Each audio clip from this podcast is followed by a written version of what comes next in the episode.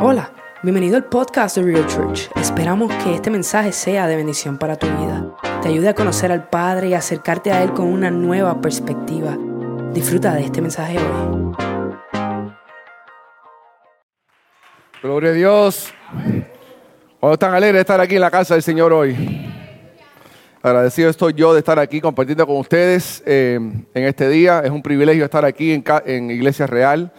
Eh, Pastor Bradley, como saben, está eh, de vacaciones, eh, unas vacaciones muy necesitadas y, estamos agradecidos por, por él, por, la obra que está haciendo eh, aquí con el Señor, con la ayuda del Señor, él y Jesse, que, que no solo es difícil, es súper difícil ser un pastor de una iglesia cuando se hace full time. Pero aún así, cuando él tiene su trabajo y aparte de eso le da full time y overtime a, lo que, a la obra del Señor. Vaya, hay que estar súper agradecido de personas así que no solo tienen un trabajo en, en en- secular, sino que tienen y, se esfuerzan y hacen el sacrificio de estar aquí para también alimentar eh, al pueblo de Dios y a ustedes eh, semana tras semana, semana. E- Es una cosa súper difícil.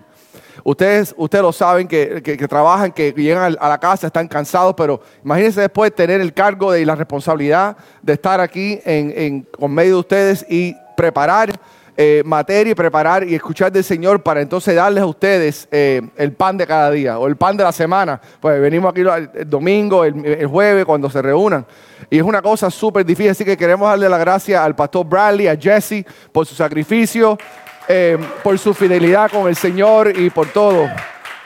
Eh, de modo que quiero, quiero mostrarle algo porque el señor Bradley me mandó, me mandó una foto hoy porque están en Puerto Rico, están en la isla del encanto, están pasando bien, fueron a una boda y míralo ahí. Tenemos al pastor volador, a Bradley. Ese es, ese es el Superman de verdad. Ese es el que vuela aquí y hace todo. Así que le damos gloria a Dios y gracias otra vez, Bradley, por, por permitirme estar aquí en, tu- en la plataforma que Dios te ha dado para compartir una palabra al pueblo de Dios. Y estoy eh, súper orgulloso de estar aquí. Eh, sabemos que, que hay otra cepa andando por ahí, el variante Delta, y es una, siempre de una en otra, siempre, siempre hay otra cepa que se va a surgir, pero eh, estoy aquí para recordarles que ustedes sepan que Cristo todavía está vivo. Quiero que sepa que todavía Dios es soberano y que sepa que hay una tumba vacía y que todavía que sepa que eh, hay victoria en la sangre de Cristo. Así que pase lo que pase, está- todo está bajo control y todo, todo está bajo el Dios soberano. Eh, quiero, eh, normalmente lo que yo hago es leo un- una porción de la escritura, eh, oramos y entramos en, en- en la asignatura que Dios nos tiene para hoy. Amén. ¿Le parece bien? Quiero, vamos a abrir la palabra de Dios al libro de Génesis, capítulo 3, empezando en el versículo 8. Esto es después que Adán y Eva desobedecen a Dios, toman del fruto prohibido y esto es lo que acontece eh, inmediatamente después de eso. Y dice la palabra del Señor, y oyeron la voz de Jehová Dios que se paseaba en el huerto al aire del día. Y el hombre y su mujer se escondieron de la presencia de Jehová Dios entre los árboles del huerto. Mas Jehová Dios llamó al hombre y le dijo, ¿dónde estás tú? Repitan, ¿dónde estás tú? Vamos a orar. Gracias Señor, te damos Padre por el privilegio de estar aquí hoy, Señor, reunidos aquí para escuchar de ti, Señor. Queremos escuchar de ti, Jesús. Que tu Santo Espíritu, Señor, llene este lugar en esta hora, Señor. Padre, usa a mí como instrumento tuyo para, para darle al pueblo lo- la palabra que tú tienes, el pan nuestro de cada día, Señor. Dánoslo hoy, Señor. Te doy gracias por, el, por, tu palabra, que sa- sabemos que cuando tú la envías nunca regresa vacía, Señor, sino que cumplirá el propósito por lo cual es enviada. Gracias te damos, Señor, en el nombre de Jesús por tu sacrificio, por el privilegio de ser hijos e hijas tuyas, Señor, en el nombre de Jesús de Nazaret. Amén, Señor, y amén. Si están escribiendo, el título de hoy es Jesús, tú eres suficiente. Jesús, tú eres suficiente. Gloria a Dios. Déjame eh, eh, preparar la situación aquí por si acaso se me olvida algo. Y es más fácil porque ya cuando uno tiene 46 años, ya la, la vista como que se le va y es un poquito más fácil leerlo aquí de una pantalla enorme que tengo aquí. Así que déjame preparar aquí un momentico. Pero Eh, gloria a Dios que tenemos la tecnología para hacerlo hoy. Y vamos a ver entonces, em, básicamente estamos leyendo aquí que vemos en, esta, en, esta, en este pasaje que Dios le dice a Adán, al hombre, ¿dónde estás? ¿Dónde estás? Hay muchas preguntas eh, que nosotros hacemos filosóficamente. Filosóficamente hay varias preguntas que son importantes en la vida. Una es, ¿quiénes somos? ¿Ve? Otra es, ¿a dónde vamos? Y otra es, por ejemplo, ¿cuál es el propósito que, que tenemos aquí en la vida? Son preguntas profundas, preguntas que cualquier persona que desea y que tiene ánimo para echar para adelante se hacen esas preguntas. Son preguntas profundas. Pero una de las preguntas que se nos olvida hacer es, ¿dónde estamos? ¿Dónde estamos? Ahora, presentemente, ¿dónde estamos? Cuando Dios le hizo esta pregunta a Adán no era una pregunta porque Dios no sabía geográficamente ni posicionalmente dónde es que estaba Adán y Eva, porque Dios lo sabe todo, sino que le hizo para que ellos recapaciten y se, y se hagan una un autoevaluación. Dice, ¿dónde estás tú en relación conmigo? ¿Qué, qué acabas de hacer con, con la palabra que yo te di?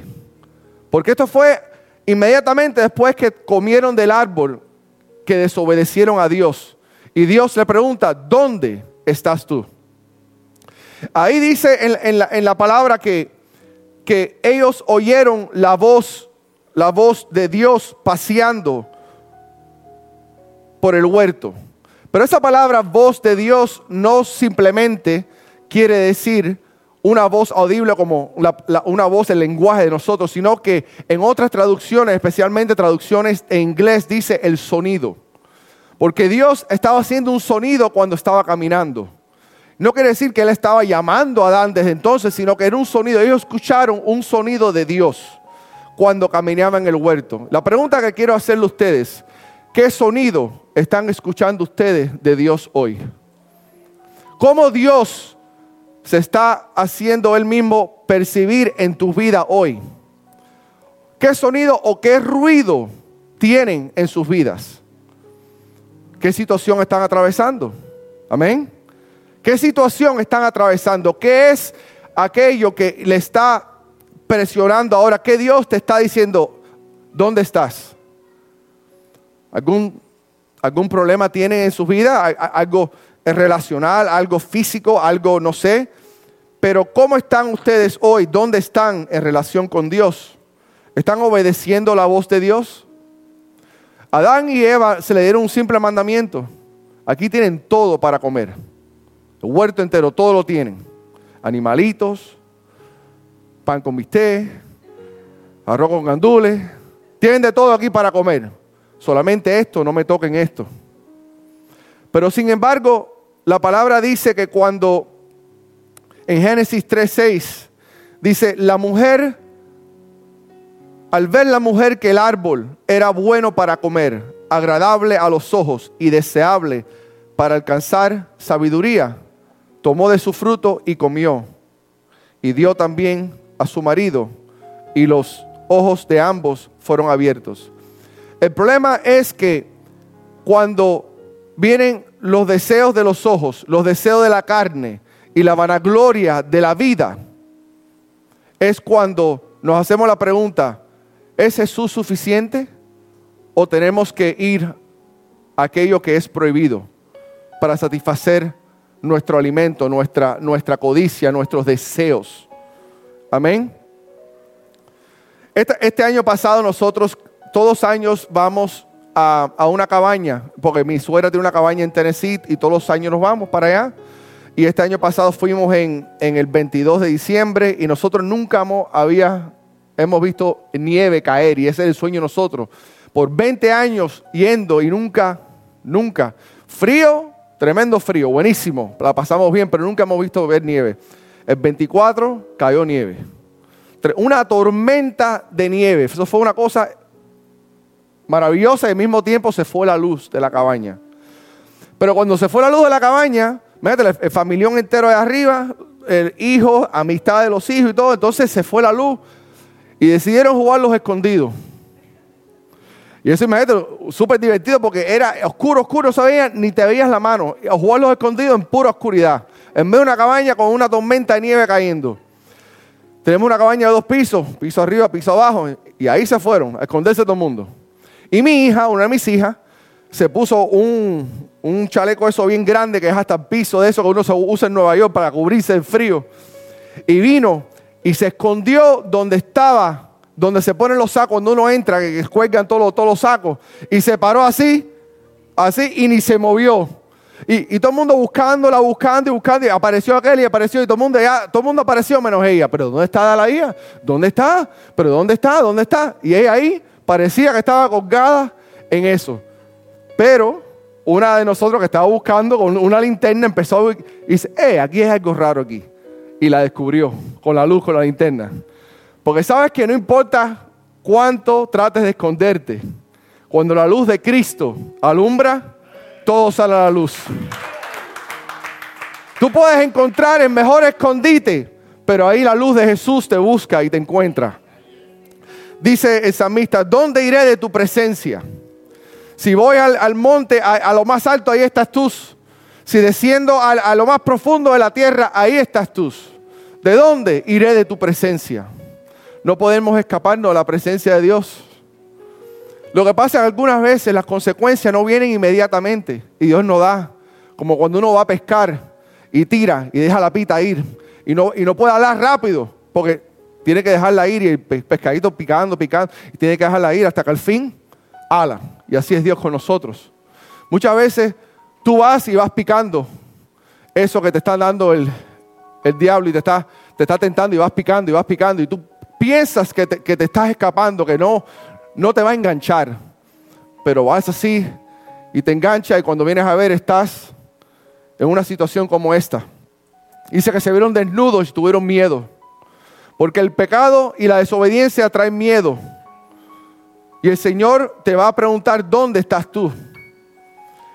Y le preguntó primero al hombre, porque los hombres tienen una responsabilidad grande en el hogar. Aquellos que son esposos, que son padres, tenemos una responsabilidad mayor. Fíjate que no fue a la mujer, fue al hombre primero, ¿dónde estás tú, Adán? Dice, yo tuve miedo porque estoy desnudo. ¿Y quién se yo que está? No, eh, la mujer, entonces la mujer, ¿qué has hecho? Fue la pregunta que le hizo, ¿qué has hecho? sino que el diablo me engañó y me dijo. Pero ¿por qué pasan estas cosas? Por esas tres cosas. Por los deseos de la carne, los deseos de los ojos y la vanagloria de la vida. Eso pasa cuando Jesús no es suficiente. Pero hoy declaramos que Jesús sí es suficiente para nuestras vidas. Que Jesús sí es suficiente. En Primera de Juan, vamos a ver a Primera de Juan, capítulo 2, versículo 15 dice, porque todo lo que hay en el mundo, dice, no améis al mundo ni las cosas que están en el mundo. Si alguno ama al mundo, el amor del Padre no está en él, porque todo lo que hay en el mundo, los deseos de la carne, los deseos de los ojos y la vanagloria de la vida no proviene del Padre, sino del mundo, y el mundo pasa y sus deseos, pero el que hace la voluntad de Dios permanece para siempre. Gloria a Dios. Permanece para siempre.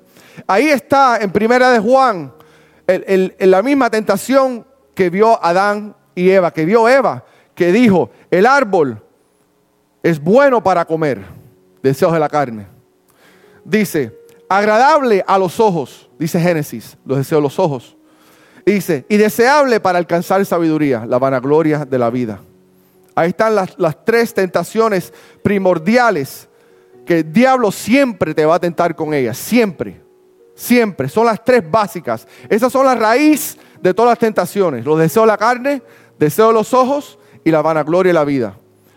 Eso fue lo que usó el diablo con Adán y Eva en el principio. ¿Dónde estás? Casi nunca preguntamos esa pregunta. Si, si ustedes hacen esa pregunta hoy, ¿dónde están? sabiendo lo que Dios requiere de ti. ¿Cómo pueden decir? Pues, dicen que están desnudos, que tienen miedo, o tienen confianza en Dios que todo va bien. Deseos en esa palabra no quiere decir un simple algo que tú quieras, como porque todo el mundo tenemos deseos, ¿ver? Yo tengo hambre, tengo deseo de comer, eh, deseo vivir en una casa eh, buena, manejar un carro bueno, algo. Es un deseo, todo el mundo tenemos deseos, pero no todos los deseos son malos. Pero el deseo en esta palabra es una palabra griega que significa epistemia. Dice que es, una, es un deseo profundo, un deseo vehemente, es lujuria, es codicia, es un antojo, es un deseo vehemente, fuerte, que no lo dejas ir, que solamente estás pensando y pensando y pensando en eso. Es una cosa que, te, que, te, que la mente te la consume y solamente estás pensando en eso. El enfoque tuyo solamente es cómo puedo obtener eso. Mira qué rico luce. Mira, mira qué, divino es. Mira que esto. Y estás como, como, como un caballo cuando tiene la. que solamente estás mirando, mirando a eso y, y estás enfocado en eso. Esa es la palabra, los deseos del mundo. Es un deseo vehemente. Porque estamos en el mundo. ¿Ve? Y tenemos apetito y tenemos cosas, pero no podemos tener un deseo vehemente para nada. Porque nos va a llevar a la destrucción. Nos va a llevar a decir, Cristo, tú no eres suficiente. Necesito esto, necesito lo otro, necesito Cristo y esto. Necesito Cristo y aquello. Necesito Cristo y esto. Cuando Cristo no es todo, em, nos metemos en problemas. Así vemos en la historia de Israel con Samuel y Saúl. Ahí vemos en 1 Samuel capítulo 8, eso no está aquí, eso lo, me vino. 1 Samuel capítulo 8, dice que Samuel ya era viejo, era de edad avanzada. Y Samuel no solo era un profeta de Dios, sino que era un juez en ese tiempo, porque en ese tiempo no había rey todavía en Israel, sino que cuando salieron del, del, del wilderness, ¿cómo dice wilderness en español? Salieron de la, de, de, sí, del campo, salieron del campo, salieron del campo y estaban en el campo y no había todavía, sino que el Señor cuando los filisteos y los, y los madianitas y todos los feos los atacaban. Dice que, que surgía, que levantaba un juez para que defendiera al pueblo de las doce tribus. Así que se acostumbraba que Dios levantaba jueces para un periodo determinado para, para que el pueblo pudiera vencer a esos enemigos en la tierra de Canaán. Samuel fue el último juez. Y dice cuando Samuel tenía la edad avanzada que ya se iba a retirar, dice que apuntó a los dos hijos de él. Pero esos dos hijos que él apuntó, dice que no andaban en los caminos de su padre. Porque sabe que es posible que aunque tú seas como Samuel, tus hijos quizás no vayan a andar en tus caminos y quizás se, se destravíen un poco por un tiempo. Es posible y no es culpa tuya. Porque Samuel hizo lo correcto, sin embargo sus hijos eran unos sinvergüenzas. Hicieron lo malo y no anduvieron en los caminos de Samuel. Por eso los ancianos de Israel le dijeron a Samuel, Samuel, no queremos más jueces, queremos un rey. Queremos un rey como las otras naciones. ¿Qué fue lo que pasó? ¿Qué fue lo que le pasó al pueblo de Israel después de haber experimentado que el Dios eterno invisible los sacó de la tierra de Egipto? Los atravesó por el mar rojo. Vieron que se murieron todos los egipcios anegados en el mar. Dios los sustentó en el desierto, esa es la palabra. En el desierto los sustentó por 40 años con maná del cielo. Los sustentó, hizo maravillas en medio de ellos. Dice que los zapatos ni se le gastaron en 40 años ni los vestidos le quedaban cortos. Sin embargo, ese Dios no es suficiente. Danos un rey conforme a las otras naciones ahora. Queremos ser como las otras naciones. Porque ya el Dios que nos acompañó por 40 años, el Dios que se manifestó poderosamente en columna de nube de día y columna de fuego de noche, no es suficiente. Queremos un rey como las otras naciones. Que jamás nosotros digamos que el Dios invisible no es suficiente. Sin embargo, Samuel dice que Samuel se enojó mucho y, se entristeció. Y dice que fue a consultar a Jehová. Y dice, Jehová, mira, mira lo que está pasando. El pueblo quiere un rey. Y no me quieren a mí. Y dice que el Señor le dijo, Samuel, no te preocupes porque no te han rechazado a ti, sino a mí. No ha rechazado a hombres, sino a Dios. Pero darles lo que ellos quieren. Darle lo que ellos quieren, porque el Señor te va a dar lo que tú quieres. El Señor va a permitir, tú quieres, toma.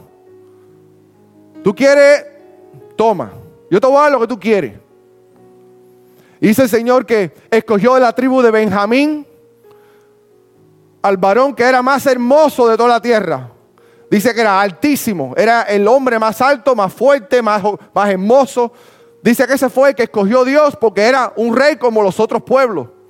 Quería un rey como el pueblo.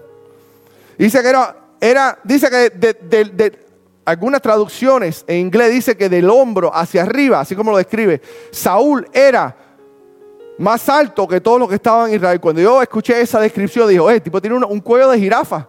Del cuello para arriba era más alto que todo el mundo. Dice, esto, era un, estaba deformado, pero no. Quiere decir que cuando tú mirabas a, la población, que, que, todo el mundo le daba a él por el, por el hombro, básicamente. Que era una persona destacada, persona grande. Entonces, un, Samuel fue, ungió a Saúl y empezó Saúl a reinar, pero cuando empezó Saúl a reinar como era, no era una persona conforme al corazón de Dios, dice que después de una batalla que ganó, dice que ofreció, ofreció a Dios una ofrenda, un holocausto, que no le permitía a él, sino solamente al profeta hacer. Porque dice que el profeta se tardó, Samuel se tardó mucho. Y cuando se tarda mucho, Dios, algunas veces nosotros nos inquietamos y queremos tomar por nuestras manos, hacer nuestras propias decisiones. Como cuando Moisés se demoró mucho y no bajó del monte. Después de 40 días, 40, el pueblo dice, háganos un becerro para por lo menos hacer algo. Porque estamos aquí sin nada. Y alguna vez hacemos ídolos cuando Dios no responde, cuando nosotros creemos que Él debe de responder. Pero sin embargo, dice, dice la palabra de Dios que que Saúl desobedeció a Dios porque Dios no lo mandó a hacer eso. Pero sigue pasando el tiempo y dice Samuel, le dijo, Jehová ha dicho, vete a Amalek y destruye a todos amalecitas. Niño, niña, mujer, hombre, cerdo, oveja, no dejes nada, elimínalos por completo. Y dice que Saúl fue pero cuando Saúl fue, dice que mató a unos cuantos, pero que el rey lo conservó y conservó las mejores vacas y ovejas y cosas que eran deseables para los ojos. Los deseos de los ojos. Dice que, que, que a él hizo lo que le pareció bien conforme a su propia opinión, a sus ojos. Y no cumplió completamente el mandato de Dios. Y él pensó que estaba haciendo bien y cuando vino con todo eso, dice Samuel, ¿y eso que estoy escuchando, esas ovejas qué es? No, eso es para sacrificarla a Dios, porque yo vengo y mira, son las mejores para el Señor. Dice, pero eso no es lo que te ha mandado Dios. Dios te dijo a ti, elimina todo. ¿Cómo tú vas a tomar tus propias decisiones? Si Dios te dio un mandamiento, tienes que obedecerlo completamente. Y dice que por, ese, por esa desobediencia de Saúl, la palabra dice que Jehová dijo, me arrepiento de haber escogido a Saúl y lo he desechado. Ahora vete y te voy a, vas a ungir a uno conforme al corazón mío. Fíjate cuando fue Samuel a la casa de Jesse a buscar de la tribu de Judá aquel que iba a ser el próximo, el primero que se, la, se le aparece a la puerta es Eliub. Y Eliub era un espécimen igual que Saúl, era grande, era alto, era hermoso. Y Samuel dijo, seguramente este es el hombre que Jehová va a ungir porque eh, Saúl y eh, parecido. Dice, Samuel, no mires a ese porque yo le he desechado. Porque el hombre mira la apariencia por fuera, pero Jehová mira el corazón.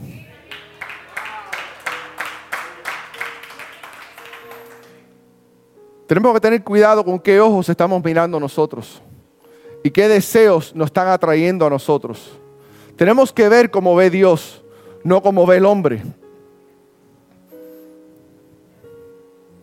En primera de Timoteo, capítulo 6, versículo 6, dice, pero gran ganancia es la piedad acompañada de contentamiento, porque nada hemos traído a este mundo y sin duda nada podremos sacar. Así que teniendo sustento y abrigo, estemos contentos con esto.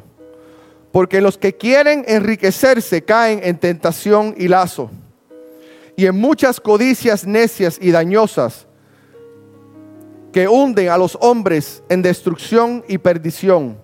Porque la raíz de todos los males es el amor al dinero, el cual codiciando algunos se extraviaron de la fe y fueron traspasados de muchos dolores. Ahí el apóstol Pablo dándole consejo a Timoteo, diciendo, Timoteo, así como tienes que conducirte en tu vida, mira, no, no estés codiciando tantas cosas, no codicies, porque la codicia es mala. Tenemos necesidad y tenemos que, porque dice, el que no trabaje, tampoco coma. Así que tenemos que trabajar.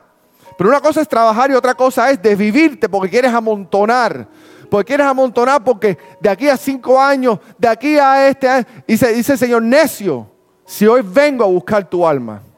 Aquel que dijo, voy a derrumbar estos graneros y, haré cinco más grandes para seguir amontonando, porque esta es mi confianza, esto es para el futuro, esto es para mi familia, esto es para dejarlo. Sí, lo vas a dejar, no lo vas a disfrutar, porque hoy viene a buscar tu alma.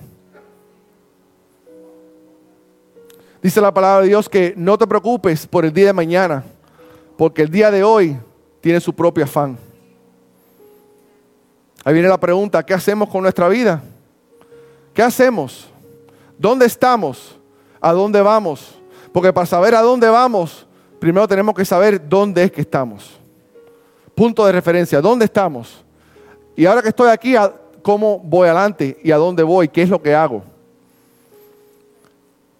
En esta época que vino todo lo que está, todo lo que está ocurriendo todavía, es un tiempo de reflexión porque todo lo que pensábamos, todos los planes de muchas gentes se han derribado. Todas las ideas, los planes, esto, lo otro. Dios dijo, ah, sí, no me quieren escuchar, voy a enviar algo que no van a entender. Voy a enviar algo a propósito para que todo se tranquilice y a ver si de alguna forma buscan a Dios. Me buscan a mí. Porque yo no sé si ustedes saben todo lo que sucede aquí en la tierra. Si sabemos que Dios es Dios soberano sobre la tierra, Él o lo envía o lo permite. Última, así que de, todo, de todas formas, Él es responsable. Él da la última palabra de lo que pasa aquí en la tierra. El diablo es el príncipe del aire, pero Él es el príncipe, Dios es el rey. Dios es rey. Y el rey es el que manda. Y aún como dice, lo que el diablo utiliza para, para mal, Dios lo utiliza para bien. Él es un instrumento solamente, el diablo. Nosotros tenemos que mirar a Él y dónde estamos nosotros en relación con Él. Si se hace una autoevaluación hoy día, pueden decir, he estado honestamente viviendo en obediencia a Dios. O hay áreas de mi vida que quizás eh, necesito cambiar, necesito mejorar, necesito tomar mejores decisiones. Tengo que cuidar de mis ojos mejor. Tengo que cuidar de mis deseos más. Tengo que tener cuidado con estas cosas para no estar en, una, no caer en una situación donde me sienta miedo y me sienta desnudo, como Adán y Eva. Jesús El joven rico en Lucas capítulo 18. Un hombre principal le preguntó a Jesús diciendo, Maestro bueno, ¿qué haré para heredar la vida eterna? Maestro bueno, ¿qué haré para heredar la vida eterna? Jesús le dijo, ¿por qué me llamas bueno? Ninguno es bueno sino solo Dios. Porque esta persona vino a Jesús no reconociéndolo como Dios o el Hijo de Dios, sino como en la carne, como una persona buena, oye, tú eres bueno, oye, qué buena es esta gente, qué bueno es fulanito, qué, qué bueno es. No, dijo Jesús, no, no, tiene la perspectiva tuya, no la tienes todavía, no sabes quién soy yo de verdad. eh, estás describiendo mi cuerpo físico y lo que es, pero no sabes porque en sí uno podemos hacer muchas cosas buenas, pero no hay nada bueno en nosotros. Eso es lo que Cristo le quiso decir a él. Mira, ¿por qué me llamas bueno si no hay nada? No hay nadie bueno. Ninguno es bueno sino solo Dios. Dice el hombre, los mandamientos, dice Jesús, los mandamientos los sabes. No adulterarás, no matarás, no hurtarás, no dirás falso testimonio, honra a tu padre y a tu madre. Él le dijo, todo esto lo he guardado desde mi juventud. Jesús oyendo esto le dijo, aún te falta una cosa. Aún te falta una cosa. El hombre le dijo, ¿qué haré para heredar vida eterna? Jesús no, no, tienes que hacer nada. No, no. Jesús no lo paró. No le dijo, no, no, no, tienes que hacer, no, no, no. Una cosa te falta todavía por hacer. Le dijo, vende todo lo que tienes y dalo a los pobres y tendrás tesoro en el cielo. Y ven y sígueme. Entonces él, oyendo esto, se puso muy triste porque era muy rico. Al ver Jesús que se había entristecido mucho, dijo, cuán difícilmente entrarán en el reino de Dios los que tienen riquezas. Porque es más fácil para un camello pasar por el ojo de una aguja que entrar en un rico en el reino de Dios. Los que oyeron esto dijeron, ¿quién pues podrá ser salvo? Él les dijo, lo que es imposible para los hombres es posible para Dios. Entonces Pedro dijo, he aquí nosotros hemos dejado nuestras posesiones y te hemos seguido. Fíjate aquí Pedro, estaba cumpliendo con ese mandamiento. Y él les dijo, de cierto os digo, que no hay nadie que haya dejado casa, o padres, o hermanos, o mujer, o hijos, por el reino de Dios, que no haya de recibir mucho más en este tiempo y en el siglo venidero la vida eterna. O sea, Jesús no está en contra de las posesiones. Jesús está en contra de que las posesiones te posean a ti. El problema es que este joven rico lo que tenía lo estaba poseyendo a él. Y no confiaba en Dios. Porque el mandamiento que le faltó a él, si leen en, el libro de Éxodo, se le faltó, no codiciarás. Y eso es parte de la codicia. Honra padre y madre, ¿eh? Todo bien, pero estás codiciando. Te falta esta cosa. No es que las posesiones sean malas, pero ¿cuál es tu mentalidad y tu corazón? ¿Dónde están? ¿En las posesiones o están en el Dios que te da esas posesiones? ¿Está en el regalo o está en aquel que te hizo el regalo? Eso es lo que tenemos que tener. Tenemos que tener siempre la perspectiva en Dios, en el Dios invisible, en el Dios que no podemos ver, en cual todas las cosas que vemos, que por medio de Él fueron hechas. El Dios que dijo, que habló y fue hecho, que dijo y se formó. Ese es lo que tenemos que tener en nuestra mente. Esta escritura que, acabamos de leer del amor del dinero en, Timoteo, el que dice que el que, que los que quieren enriquecerse caen en tentación y lazo. Esta semana pasada me enteré de unas amistades de nosotros que estaban con nosotros en la iglesia por muchos años, sirviendo en la iglesia, amando a Dios, yendo a conciertos, alabando a Dios. La familia lindísima, con dos niñas, decidieron que lo que estaban ganando no era suficiente. Y fueron tras buscando riquezas. Empezó a trabajar, empezó a lograr. Porque si tú trabajas, Dios te permite empezó a lograr. Pues. Tú vas a recibir recompensa por tu trabajo y por tu esfuerzo. Todo el mundo. E, eso no es. Eh, tú trabajas, vas a, vas a lograr. Pero ¿a qué costo? Me acabo de enterar que están a punto de divorcio. Porque en aquel tiempo, hace tres o cuatro o cinco años, se fueron de la iglesia porque no tenían tiempo. La excusa. No, no tengo tiempo de servir ya tenemos tiempo. Personas que eran pilares en la iglesia. No tenemos tiempo. Queremos ir tras esto porque necesitamos asegurar nuestro futuro. ¿Qué futuro? ¿Dónde está el futuro que pensabas asegurar sin Cristo? Cuando Jesús no es suficiente, te enredas en tentación y lazo. Y aquello que para ti era una bendición se convierte en una maldición. Hermanos míos, vamos a tener nuestra perspectiva correcta. Si Dios nos ha dado un mandamiento, cualquiera que sea en tu vida, obedece ese mandamiento porque es para tu bien. Es para vida, no es para muerte. Es para libertad, no para esclavitud. ¿A quién? ¿A qué voz estás escuchando tú hoy? Estás escuchando la voz del diablo que te dice, eso no es así. Nada, Dios sabe, no te preocupes, no te preocupes. Métele una mordida a la fruta. Está, buena, mira qué buena está. Lo único que te falta es esto. Esto es lo único que te falta. One thing. Lo tienes todo, pero no tienes esto. Coge esto. Vas a ser igual que Dios. Lo tienes todo, pero te falta esto, porque Dios te lo ordenó. Pero sin embargo, todo no es suficiente. No podemos ser como el pueblo de Israel que queremos un rey como las otras naciones, porque somos diferentes a las otras naciones. Dios está sacado de las tinieblas a su luz admirable. Dios te hizo reyes y sacerdotes. Dios nos ha limpiado por su sangre preciosa. Dios, estábamos perdidos y Él nos encontró. Hmm.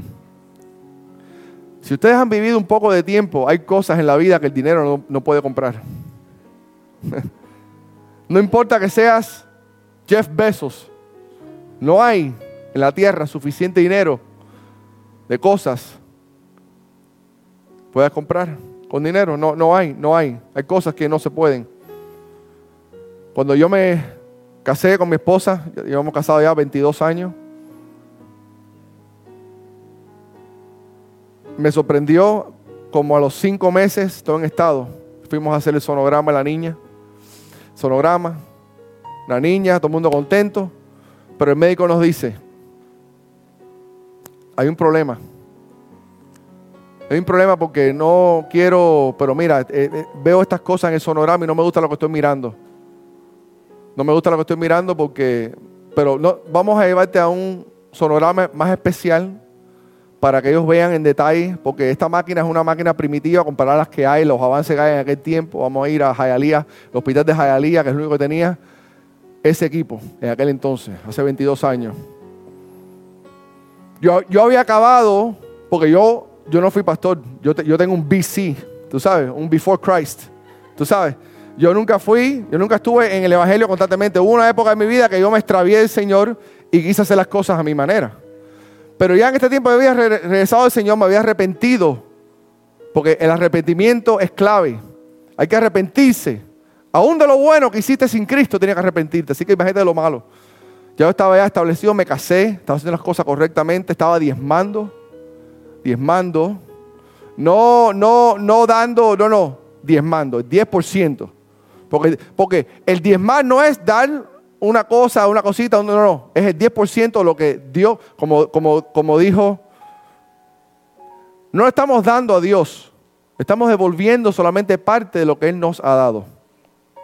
Dios no necesita pero eso es una prueba de nuestra obediencia, una prueba de nuestra confianza en Él, es lo que es el diezmo. Para que tengan una idea nada más, para que sepan. Yo, estaba diezmando. diezmando cuando no tenía. No que tenía, no que tenía de sobra. No. Diezmaba, no sabía cómo iba a pagar la luz. Diezmaba y no sabía cómo iba a pagar la renta. No sabía. Pero sabía que el que prometió es fiel y verdadero. Que Jehová es mi proveedor. Fuimos al hospital de Jayalía. Sonograma. Perfecto la foto del cerebro. Las dos mitades del cerebro. Manchas negras por todas las partes. médico nos llama. Fíjate, nosotros teníamos 24 años en aquel entonces, 25 me dice el médico, mira, ustedes son jóvenes, ustedes son jóvenes. Eh, lo que estoy mirando aquí, lo mejor que puede salir de aquí es un vegetal. Y vas a estar con ella el resto de tu vida en una cama. Un vegetal es lo mejor. Es lo mejor que va a salir es un vegetal. Así que yo, me dice el médico, recomiendo que aborte. Esto pasa de vez en cuando, la gente sabe, esto pasa, esto pasa, no te preocupes, no te sientas mal. Y yo mirando aquello, yo le dije al médico, doctor, yo entiendo lo que usted me dice. Yo lo estoy mirando, está ahí, está claro. No es que me está inventando. Yo sé que está ahí. Pero yo creo en un Dios que puede sanar. No sabiendo, porque una cosa es que tú sabes que Dios puede y otra cosa es si es la voluntad de Dios, si Dios quiere. Porque algunas cosas Dios no cura, como a Pablo, no le quitó el aguijón de la carne nunca. A, Mefibosé siguió lisiado de los pies, aunque estaba sentado en la mesa del rey. Hay cosas que Dios no te quita para mantenerte humilde. Yo le dije, doctor, yo sé lo que estoy mirando. Yo, yo entiendo, pero yo creo un Dios que sana y no voy a abortar. Fuimos, nos fuimos de ahí. Empecé aceite, orar, aceite, oración. Yo manejando en el camión mío, empecé hacer lo único que se podía hacer. Además el Señor, Señor, tú sabes lo que está pasando. Tú sabes lo que está pasando. Tú sabes lo que me dijo el médico. Pero yo sé que tú puedes sanar a mi niña. Pero algunas veces nosotros sentimos, yo por lo menos me siento algunas veces, eh, ¿cómo yo lo voy a estar pidiendo a Dios cosas? Tú sabes, que es esa relambía, eh, yo soy relambío, no, no, no, yo voy a aceptar lo que Dios, no, no, no, y le dije, Dios, tú sabes que yo quiero que tú me cures a mi niña, mi primera hija, mi bebé. I want you to heal her, God. Pero si no, aún así te serviré. I want you to heal her, God. But if you don't, I will still serve you.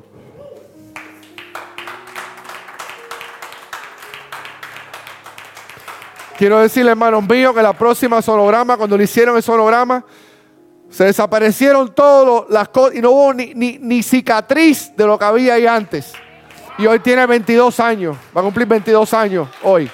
Gloria a Dios. Dios no tuvo que hacerlo. Hay cosas que el dinero.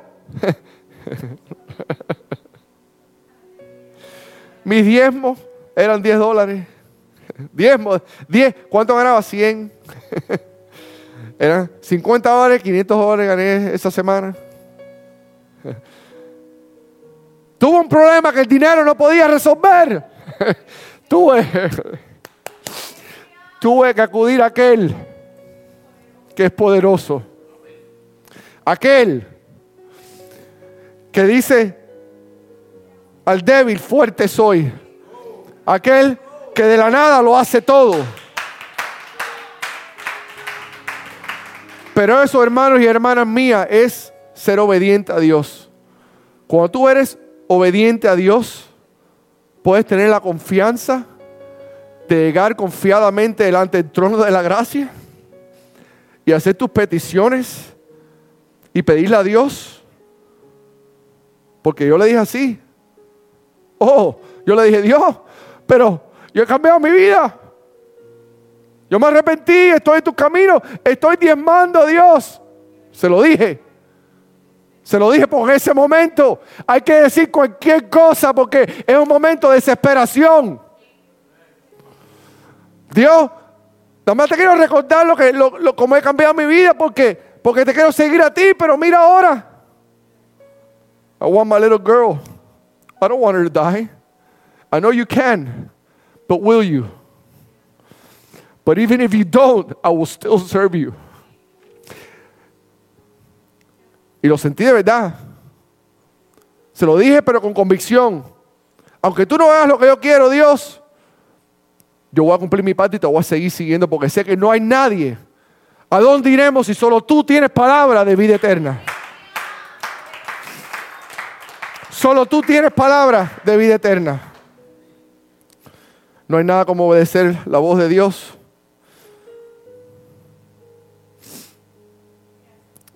Voy a terminar con esta escritura, Filipenses 4, 19. Dice, mi Dios pues suplirá todo lo que os falte conforme a sus riquezas en gloria en Cristo Jesús. Dios es el que va a suplir todas tus necesidades. Él sabe de lo que tú careces. Él sabe tu necesidad. Es la palabra que Él suplirá todas tus necesidades. Dice el salmista, nunca he visto justo desamparado ni su simiente que mendigue pan. Me acuerdo de Mefibosé, que Jonatán fue justo. Y Jonatán hizo un pacto con David y le dijo, júrame que mientras viva, y aunque yo esté muerto, siempre mostrarás misericordia a mi casa. David dijo, te prometo. Y cuando David se convirtió rey, conforme al corazón de Dios, en segunda de Samuel, capítulo 9, David parado en el palacio, mirando a Jerusalén, Jehová le recordó la promesa y dijo, ¿habrá alguien en la casa de Saúl que pueda enseñarle, mostrarle la misericordia de Dios por Jonatán? Carón Mefibosé estaba lisiado un lugar fuera donde no había pasto. Lo trajo, se sentó a la mesa del rey, pero siguió lisiado los pies. Quizás así estamos nosotros. Estamos lisiados de alguna forma. Estamos rotos. Estamos adoloridos de algo. Pero Dios tiene un lugar para ti en la mesa. Solamente tenemos que obedecer a Dios y confiar en Él. Que todas tus necesidades Él las va a suplir. Conforme a sus riquezas en gloria. ¿Cuáles son esas riquezas? Infinitas. Él es el dueño de todo. Nosotros somos nada más que mayordomo de lo que Él nos permite tener. Se fiel en lo poco y en lo mucho te pondré, dice el Señor.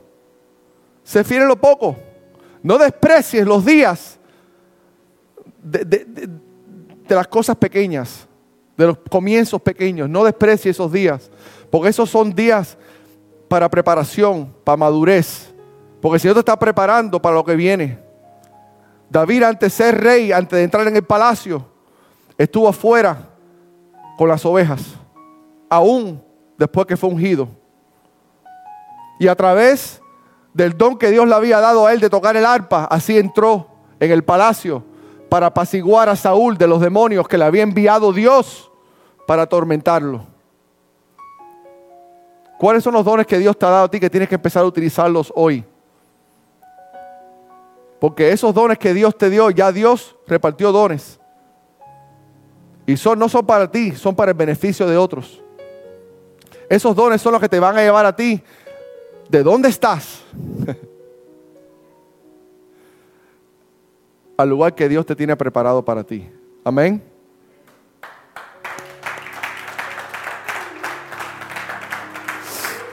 Vamos a ponernos de pie y vamos a orar. Señor y Padre, te alabamos y te bendecimos, Señor. Porque a quién iremos? Y solo tú tienes palabras de vida eterna. Jesús, tú eres suficiente para nosotros. Tu sacrificio es suficiente para nosotros. Confiamos que tú suplirás todas nuestras necesidades conforme a tus riquezas en gloria en Cristo Jesús. Otros confían en carros y en caballos, pero nosotros confiamos en Jehová nuestro Dios. No he visto justo desamparado ni su simiente que mendigue pan. Nos, nos aferramos a tus promesas, Señor. Y te damos gracias por lo que tú nos has dado hasta el día de hoy, Señor. Y aún por las cosas que tú no nos has dado, te damos gracias.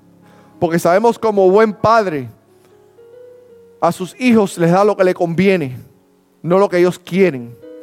Muchas veces nosotros pedimos cosas que no sabemos cómo pedir, pero tú sabes si esas cosas nos van a perjudicar o nos van a estorbar en nuestro camino. Padre, recibimos de ti solamente lo que tú estimes que es bueno para nosotros, Señor. Nos conformamos, Señor, con lo que tenemos. Estamos contentos y agradecidos, Señor, por toda buena dádiva que tú nos has dado, porque viene del Padre de las luces. Gracias por nuestras familias. Gracias por nuestros hijos. Gracias por las amistades que tú nos has traído, Señor. Gracias por los pastores que has puesto, Señor, para enseñarnos tu palabra. Gracias, Señor, por el aire que respiro. Gracias por los alimentos que nos provee, Señor.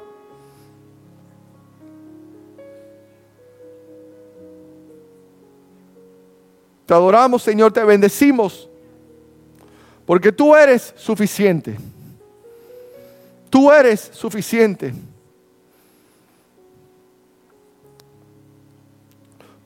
Ponemos nuestros ojos en Jesús, el autor y consumador de nuestra fe. Pues sabemos que la obra que tú has empezado en cada uno de nosotros, tú la perfeccionarás hasta el día que tú regreses y nos recojas de esta tierra. Pase lo que pase, confiamos en ti.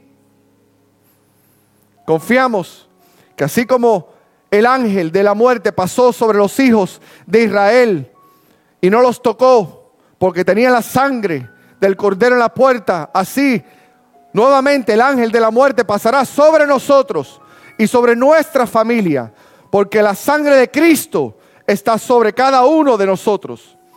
Pase lo que pase, Señor, estamos confiados en ti y ponemos nuestra confianza en ti. En el nombre de Cristo Jesús. Amén, Señor, y amén. Que Jehová los guarde que Jehová los bendiga, que Jehová, Jehová haga resplandecer sus rostros sobre ustedes y pongan en ustedes paz. Es un privilegio, caballero, servir al, Dios vivo. Pase lo que pase, están en buenas manos. No importa lo que venga, no importa lo que venga. El Señor es suficiente. Que Dios me lo bendiga. Gracias por habernos sintonizado. Puedes compartir este podcast con tus amigos, con tus familiares. Además nos puedes encontrar en las redes sociales, en nuestro canal de YouTube Real Church TV. Nos puedes encontrar en Instagram en livereal.church. También nos puedes encontrar en Facebook en Real Church-Homestead. Y ahí puedes mantenerte al día con lo que está sucediendo en nuestra iglesia. Gracias por apoyarnos.